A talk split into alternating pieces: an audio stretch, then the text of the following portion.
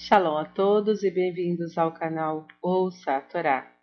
Estamos iniciando uma nova paraxá, que é a paraxá Vaerá, que quer dizer E Apareci.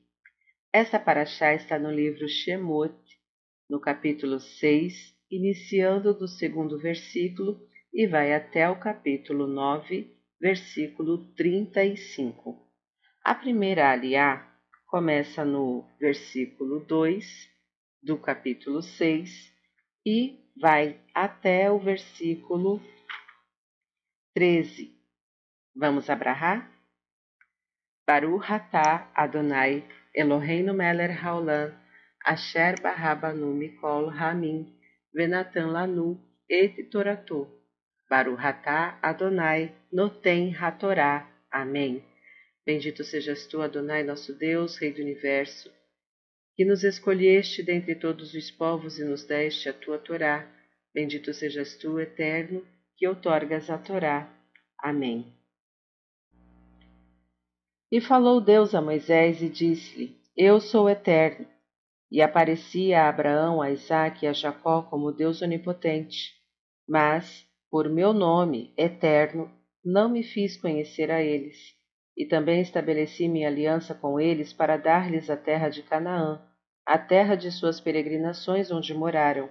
E também eu escutei os gemidos dos filhos de Israel, aos quais os egípcios fazem servir, e recordei minha aliança. Portanto, diz aos filhos de Israel: Eu sou o Eterno, e vos tirarei debaixo das cargas do Egito, e vos salvarei do seu serviço, e os redimirei com braço estendido e com juízos grandes. E vos tomarei por meu povo, e serei para vós Deus, e sabereis que eu sou o eterno vosso Deus, que vos tirará das cargas do Egito. E vos levarei à terra pela qual levantei minha mão para dá-la a Abraão, a Isaque e a Jacó, e dá-la-ei a vós por herança. Eu, eterno, e falou Moisés assim aos filhos de Israel, e não escutaram a Moisés por causa da angústia do espírito e pela dura servidão. E falou o Eterno a Moisés, dizendo: Entra e fala ao Faraó, rei do Egito, para que envie os filhos de Israel de sua terra. E falou Moisés diante do Eterno, dizendo: Eis que os filhos de Israel não me escutaram. E como me escutará o Faraó? E eu sou incircunciso de lábios. E falou o Eterno a Moisés e a Arão, e ordenou-lhes sobre os filhos de Israel e sobre o Faraó, rei do Egito, para tirar os filhos de Israel da terra do Egito. Amém. Baruch atah Adonai, Eloheinu melech haolam, asher natan lanu Torah temet, v'hayeu lanatah betorreino, Baruch atah Adonai, noten hatorá. Amém. Bendito sejas tu, Eterno, nosso Deus, Rei do Universo, que nos deste a Torá da verdade e com ela a vida eterna plantaste em nós. Bendito sejas tu, Eterno, que outorgas a Torá. Amém. Vamos então aos comentários dessa primeira aliá, começando do versículo 8. Levantei minha mão.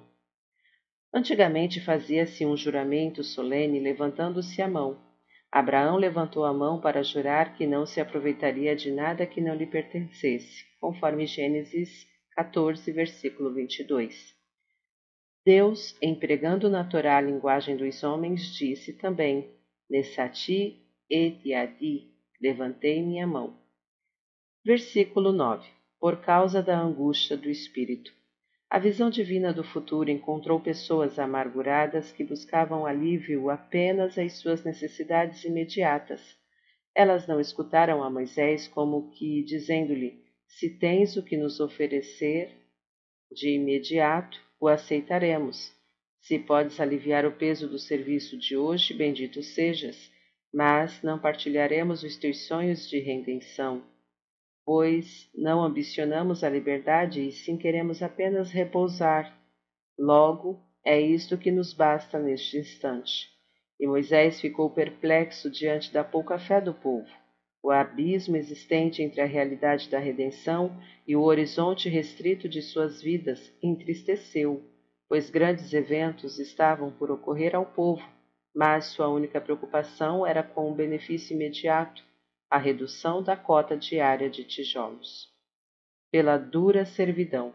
Embora atualmente a humanidade não esteja mais escravizada e tenha leis sociais que controlam com rigor os horários de trabalho, ela equivoca-se ao pensar que trabalho duro é só aquele que nos é imposto por outros, o que é absolutamente errado, pois o trabalho mais duro do homem é aquele que ele determina a si mesmo. Trabalhar não significa corrida ininterrupta à fortuna e à acumulação de bens materiais. Não significa cansaço físico que abala a saúde, esgotamento total e muitas vezes fatal. Este estado de avodá, cachá, dura servidão ou trabalho exagerado pode levar a um estado de Kotzer-Ruar, angústia de espírito ou horizonte estreito, levando o homem a esquecer que o ser humano é uma composição de corpo, alma e espírito, e este espírito também tem direito a ser alimentado. Como a humanidade será feliz e como poderá ser promissor seu futuro se cada um dedicar um pouco de energia também àquele trabalho espiritual que visa um aperfeiçoamento do instinto, ao aprofundamento do saber e ao enobrecimento dos desejos e aspirações. Versículo 13 E ordenou-lhe sobre os filhos de Israel. Não nos é dito qual foi a ordem divina, mas o Midrash revela-nos a resposta de Deus à decepção de Moisés e à espantosa lição de liderança que lhe transmitiu. Assim é teu povo, Moisés, um povo amargo, resmungão, teimoso, pessimista e de pouca fé. Pois deves aceitá-lo com todos os seus defeitos, amá-lo e libertá-lo do jeito que ele é.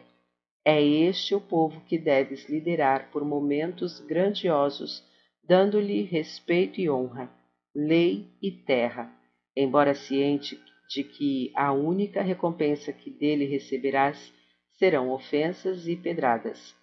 Aprende que a liderança, Moisés, é servidão e não poder.